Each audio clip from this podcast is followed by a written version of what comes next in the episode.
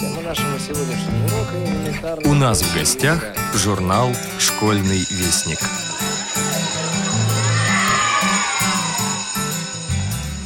Здравствуйте, уважаемые радиослушатели! У микрофона старший редактор журнала «Школьный вестник» Наталья Кочеткова. И сейчас я вас познакомлю с анонсом девятого номера за 2019 год. Открывает номер описание учебно-методического пособия «Программирование без визуального контроля». Вниманию старшеклассников, изучающих программирование, а также всех, кто осваивает эту науку самостоятельно. Как известно, учебников информатики для специальных школ, обучающих детей с нарушением зрения, пока нет – Работа по созданию таких учебников только начинается. Российская ассоциация незрячих студентов и специалистов уже подготовила несколько специально ориентированных на работу без визуального контроля учебно-методических пособий. В этом году авторский коллектив РСИ выпускает учебно-методическое пособие «Программирование без визуального контроля». Это первая книга по программированию, разработанная специально для школьников с нарушением зрения. Пособие создано при финансовой поддержке Фонда президентских грантов. Книга будет напечатана рельефно-точечным шрифтом Брайля и распределена по специальным библиотекам и школам для слепых детей. Изложение материала книги учитывает особенности работы без визуального контроля – в тексте приведены все необходимые клавиатурные команды программы JOS for Windows, а также приемы работы с брайлевским дисплеем, использование которого существенно повышает эффективность программирования. Екатерина Шевичева в своем материале «Нам трудно бороться, но мы победим» расскажет о проблемах трудоустройства людей с инвалидностью по зрению, а также о становлении ВОЗ и предпосылках этому способствовавших. Перед началом Первой мировой войны на фоне революционных настроений объединительное движение незрячих только усилилось. Идея создания организации, которая отстаивала бы интересы слепых по всей стране, все больше укреплялась и кружила головы незрячих революционеров. В результате потребность создания единого союза слепых нашла свое отражение в воззвании ко всем слепым, которое было напечатано 20 февраля 1916 года в газете «Русские ведомости» и ряде других изданий. В этом документе четко и последовательно были изложены проблемы, назревшие в сообществе незрячих. Одним из авторов воззвания был Василий Иванович Нечаев – слепой художник, который впоследствии и стал руководителем созданного в 1916 году Всероссийского союза слепых. Главная идея воззвания – это призыв к объединению и созданию Всероссийского союза слепых. Будем помнить, что в единении наша сила и наше освобождение.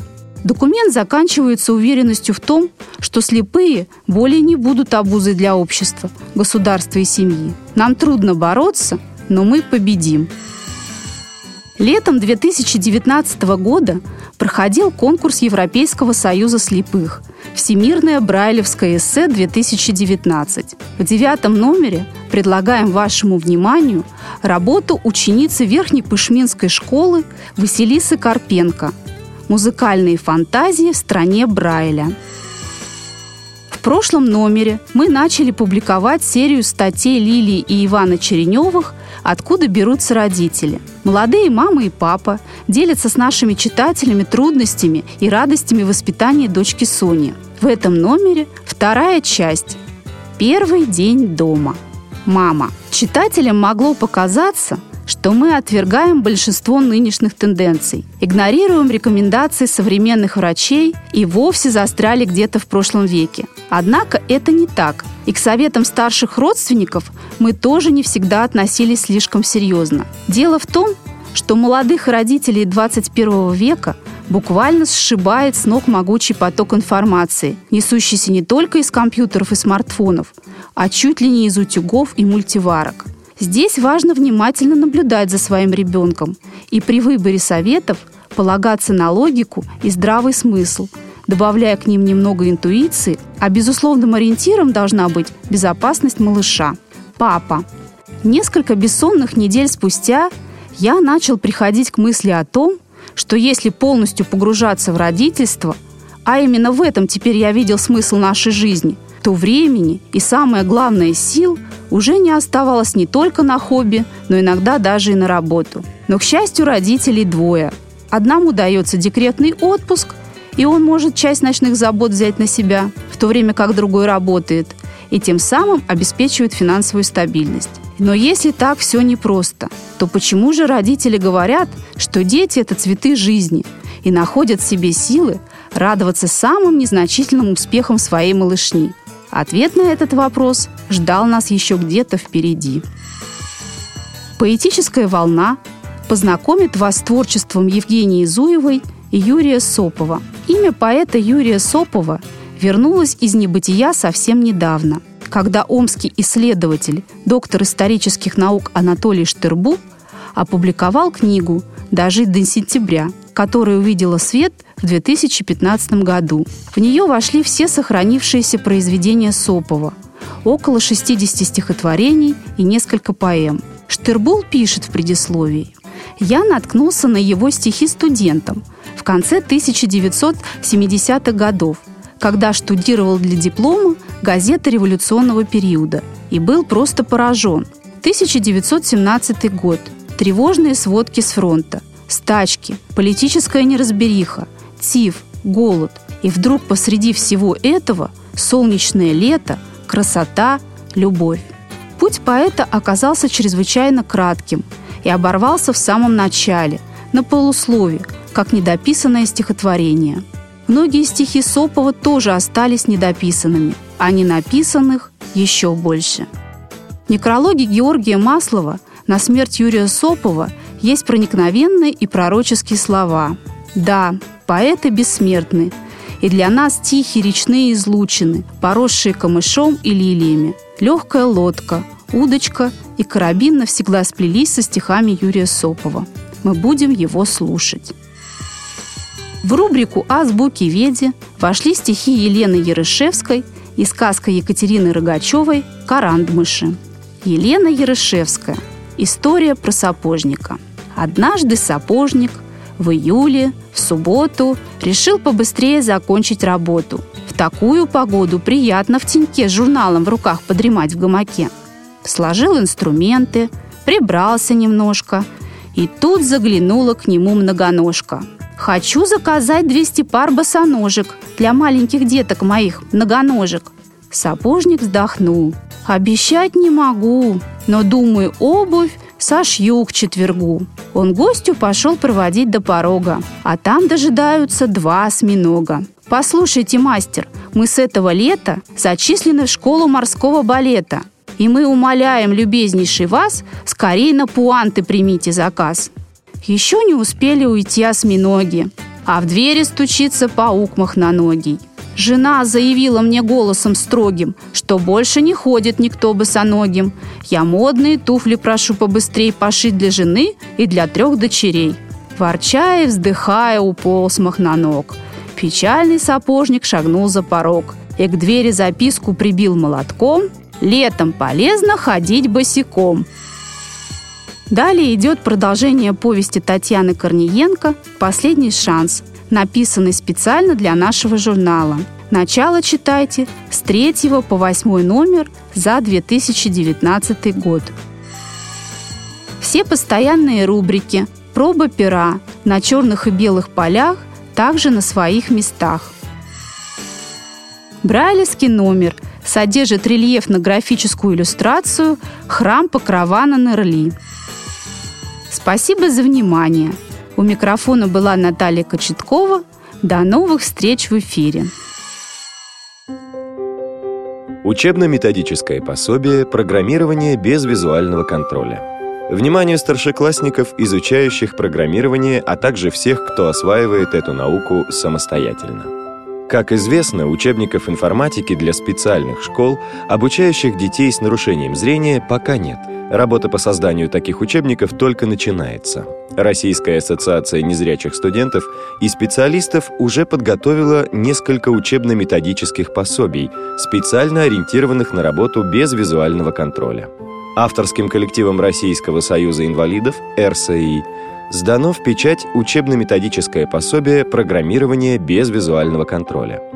Это первая книга по программированию, разработанная специально для школьников с нарушением зрения. Пособие создано при финансовой поддержке Фонда президентских грантов. Книга будет напечатана рельефно-точечным шрифтом Брайля и распределена по специальным библиотекам и школам для слепых детей.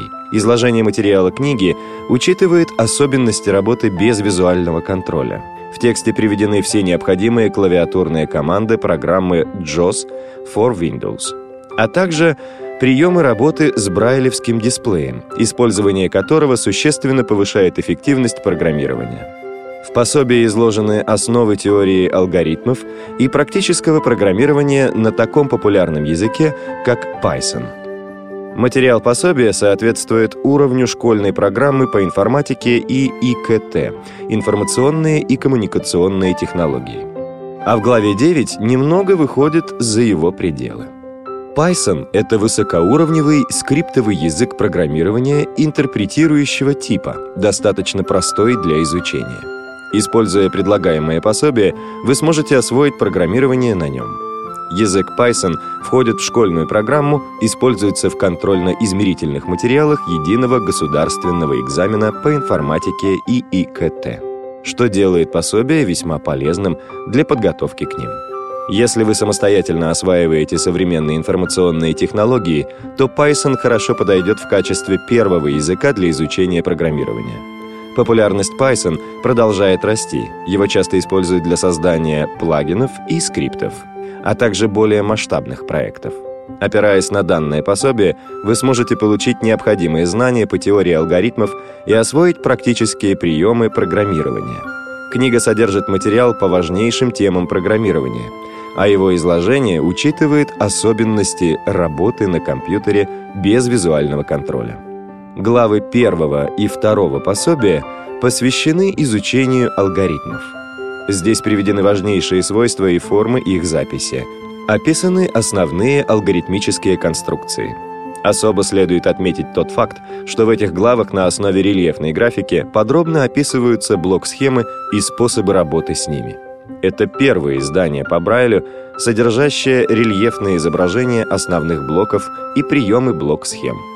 Главы 3 и 4 посвящены истории развития языков программирования. В них приводятся рекомендации по установке и работе с интерпретатором Python без визуального контроля, а также дан обзор интернет-ресурсов с информацией об этом языке.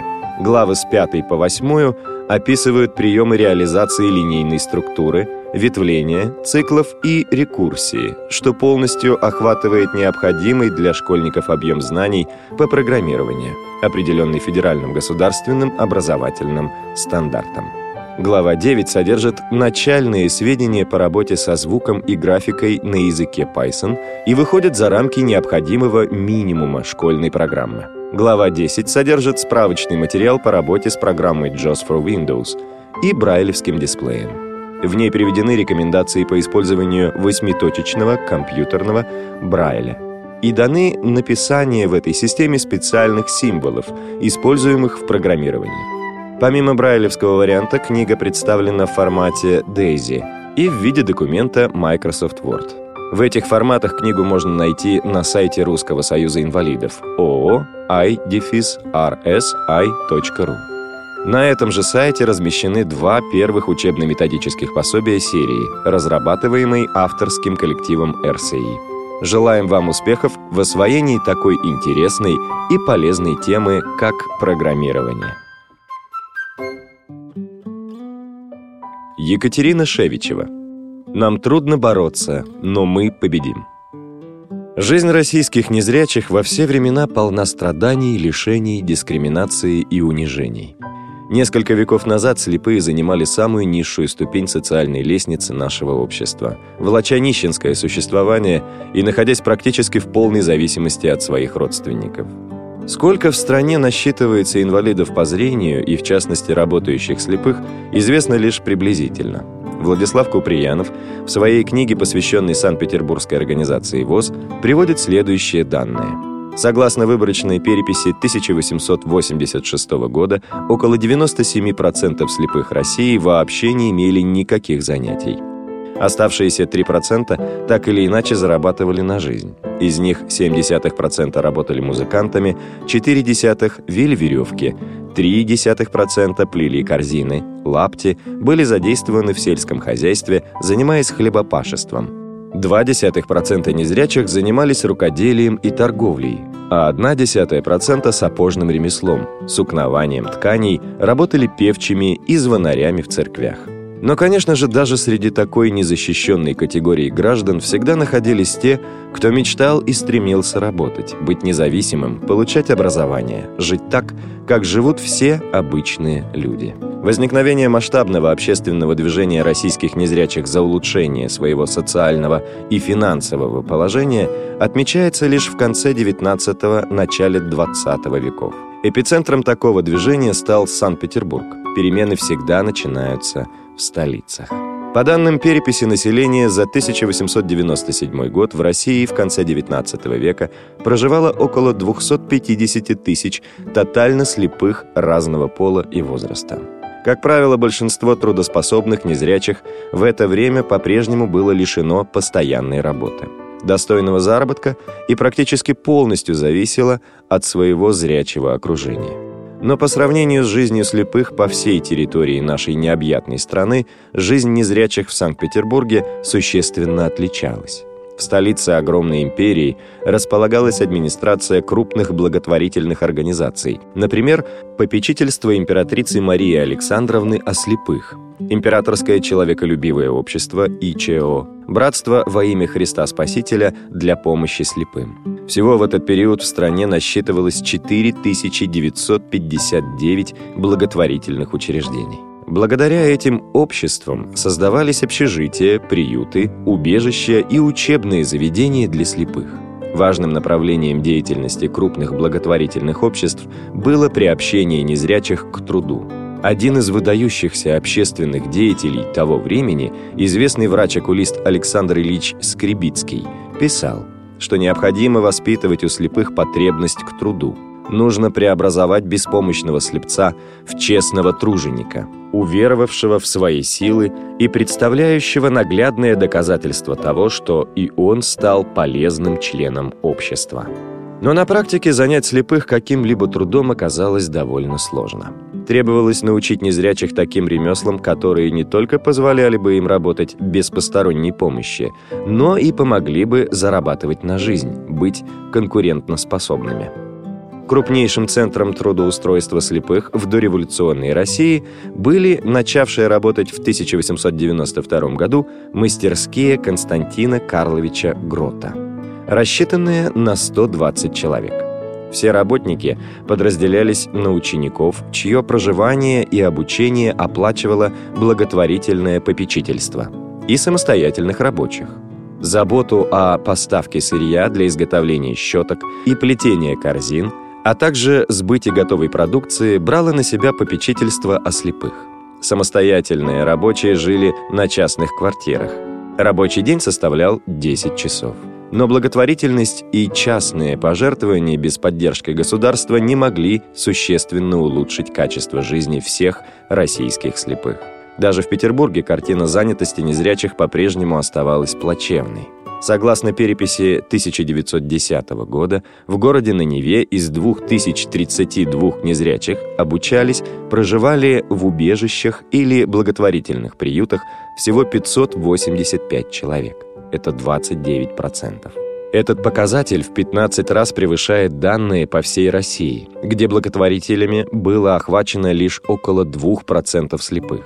667 незрячих петербуржцев, 33%, полностью зависели от родственников. 217 слепых, 10%, занимались попрошайничеством. И лишь 125 незрячих, 6%, реально зарабатывали на жизнь. Разумеется, благотворительные организации могли обеспечить работой лишь незначительную часть трудоспособных слепых. Такая ситуация и подтолкнула незрячих к поиску выхода из сложившегося положения. Слепые не только в Петербурге, но и по всей стране уже понимали, что сделать их независимыми и самодостаточными может только труд.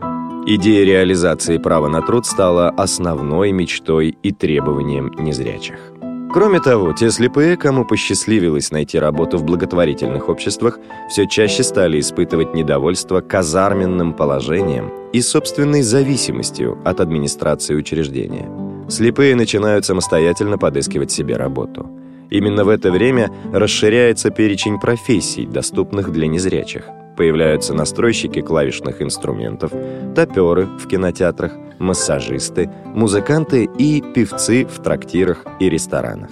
Конечно, на работе самостоятельным слепым приходилось преодолевать жесткую и даже жестокую конкуренцию, искать возможности сбыта своей продукции. Общие проблемы на открытом рынке труда и взаимные интересы привели к тому, что стали появляться трудовые артели слепых. Так, например, в 1908 году появилась Санкт-Петербургская артель слепых, живущих своим трудом, объединившая свыше 70 незрячих разных профессий. Формально артель находилась под покровительством попечительства императрицы Марии Александровны о слепых. Но его руководство довольно скептически относилось к самой идее объединения незрячих тружеников. Однако артель неуклонно пополнялась новыми членами и буквально за несколько лет уже насчитывала около 150 слепых. В ее уставе были ясно прописаны цели объединения. Доставление своим членам заработка по тем отраслям труда, которые доступны для слепых, как то корзинное и щеточное производство – переплет стульных сидений, рукоделие, хоровое пение, настройка и игра на рояле, массаж, чтение по усопшим, переписка книг и нот и другое. Создание для своих членов как можно лучших условий жизни и так далее. В течение 10 лет старшиной петербургской артели был Николай Гаврилович Филатов – Инженер, потерявший зрение в 1890 году в результате взрыва в питерском железнодорожном депо. Санкт-Петербургская артель слепых стала первым крупным объединением незрячих в России. Она распалась в 1918 году, не сумев перенести смены социально-экономического строя страны. Перед началом Первой мировой войны на фоне революционных настроений объединительное движение незрячих только усилилось. Идея создания организации, которая отстаивала бы интересы слепых по всей стране, все больше укреплялась и кружила головы незрячих революционеров. В результате потребность создания единого союза слепых нашла свое отражение в воззвании ко всем слепым, опубликованном 20 февраля 1916 года в газете «Русские ведомости» и ряде других изданий. В этом документе четко и последовательно излагались проблемы, назревшие в обществе незрячих. Одним из авторов воззвания был Василий Иванович Нечаев, художник, впоследствии ставший руководителем созданного в 1916 году Всероссийского союза слепых ВСС. Главная идея воззвания – призыв к объединению и созданию Всероссийского союза слепых. Будем помнить, что в единении наша сила и наше освобождение – Документ заканчивается уверенностью в том, что слепые более не будут обузой для общества, государства и семьи. Нам трудно бороться, но мы победим. Эти идеи на протяжении десятилетий были и остаются основными принципами деятельности появляющегося позднее Всероссийского общества слепых. Создание ВСС повлекло за собой возникновение объединительного движения незрячих по всей стране. Эта организация стала мощным толчком к возникновению похожих объединений слепых по всей России. Серьезные перемены в социальной и экономической жизни незрячих произошли в 1917 году после Октябрьской революции. В это время социальное обеспечение инвалидов было поднято на государственный уровень государство признало за инвалидами право на достойное место в жизни общества. Незрячие СССР наравне с обычными гражданами получили право на труд, специальное обеспечение, образование, здравоохранение, отдых, став полноценными членами советского социума. По всей стране открывались дома инвалидов, где незрячие, в том числе потерявшие зрение на гражданской и Первой мировой войнах, находились на полном гособеспечении. Кроме того, основу государственной политики СССР в области социального обеспечения составляли принципы борьбы с паразитизмом и тунеядством. Была поставлена четкая задача вернуть к трудовой жизни каждого, выбитого из трудовой колеи. Результатом такой политики стало создание кооперативных объединений инвалидов, в том числе и незрячих. Так, в 1921 году в Ленинграде был создан Всероссийский кооперативный союз инвалидов. Все Кооп Ин Союз. Его целью было профессиональное объединение инвалидов и включение их в трудовую деятельность. В 1923 году на съезде Союза нарком финансов Милютин утверждал, что основная задача общества – вернуть инвалидов в ряды трудящихся, помочь сделать полезными членами общества. Незрячие таким образом получили поддержку государства и активно включились в общественную и трудовую жизнь, хотя по-прежнему реализация прав инвалидов в большинстве случаев зависела от активности и инициативы самих слепых. Зачастую труд, забота о полноценной бытовой и социальной жизни незрячих оставалась делом самих незрячих. А в Москве в сентябре 1923 года уже сформировалась инициативная группа по созданию Всероссийского общества слепых, которую возглавил Борис Петрович Мавромати. 6 апреля 1925 года он открыл первый учредительный съезд ВОЗ, на котором присутствовало 124 делегата из 23 российских губерний. Именно эта дата считается днем основания организации. Согласно данным официального сайта Всероссийского общества слепых voz.org.ru, в это время во всей стране было зарегистрировано 472 тысячи незрячих. Около 90% из них не имели работы. Исторически сложилось так, что ВОЗ суждено было стать первой в СССР общественной, культурно-просветительской и производственно-хозяйственной организацией слепых. В 1925 году на субсидию Мосгуб отдела и членские взносы ВОЗ удается открыть электромоторное объединение слепых, известное как ЭМОС. В 1929 году на его базе объединились полукустарные и кустарные мастерские Москвы, где работали незрячие. ЭМОС стал довольно перспективным предприятием по трудоустройству инвалидов по зрению. В 1927 году создается кооперативное объединение незрячих «Минерал». Слепые рабочие этой артели принимали активное участие в строительстве московского метро. Роскошные плиты красного мрамора, отполированные незрячими, и по сей день украшают вестибюль станции «Красные ворота». 21 июня 1936 года Ленинградский отдел общества слепых открывает завод электромоторов и экспедиционного снаряжения, который обеспечил постоянный заработок более чем 300 незрячим рабочим. Все эти мощные предприятия ВОЗ прекратили свое существование вместе с развалом СССР. Но были и исключения из правил – в конце 1930-х годов возникло объединение творческих коллективов Московской организации ВОЗ, одно из первых подобных объединений незрячих в СССР, сохранившихся до наших дней. 13 июня 1944 года приказом Комитета по делам искусств при Совете народных комиссаров при Президиуме Центрального правления ВОЗ с целью трудоустройства профессиональных артистов-инвалидов по зрению было организовано объединение музыкальных коллективов. Эта организация дала слепым музыкантам, вокалистам, мастерам художественного слова возможность зарабатывать на жизнь, выступая на концертных площадках, во фронтовых госпиталях, на заводах и предприятиях страны. 18 июля 1952 года прежняя организация получила новое название – Музыкальное эстрадное объединение Московского городского правления ВОЗ – МЭО МГП ВОЗ. Ныне МЭРЦ – музыкально-эстрадный реабилитационный центр. Полную версию статьи вы найдете в электронном или бумажном виде издания. Текст читал Дмитрий Гурьянов.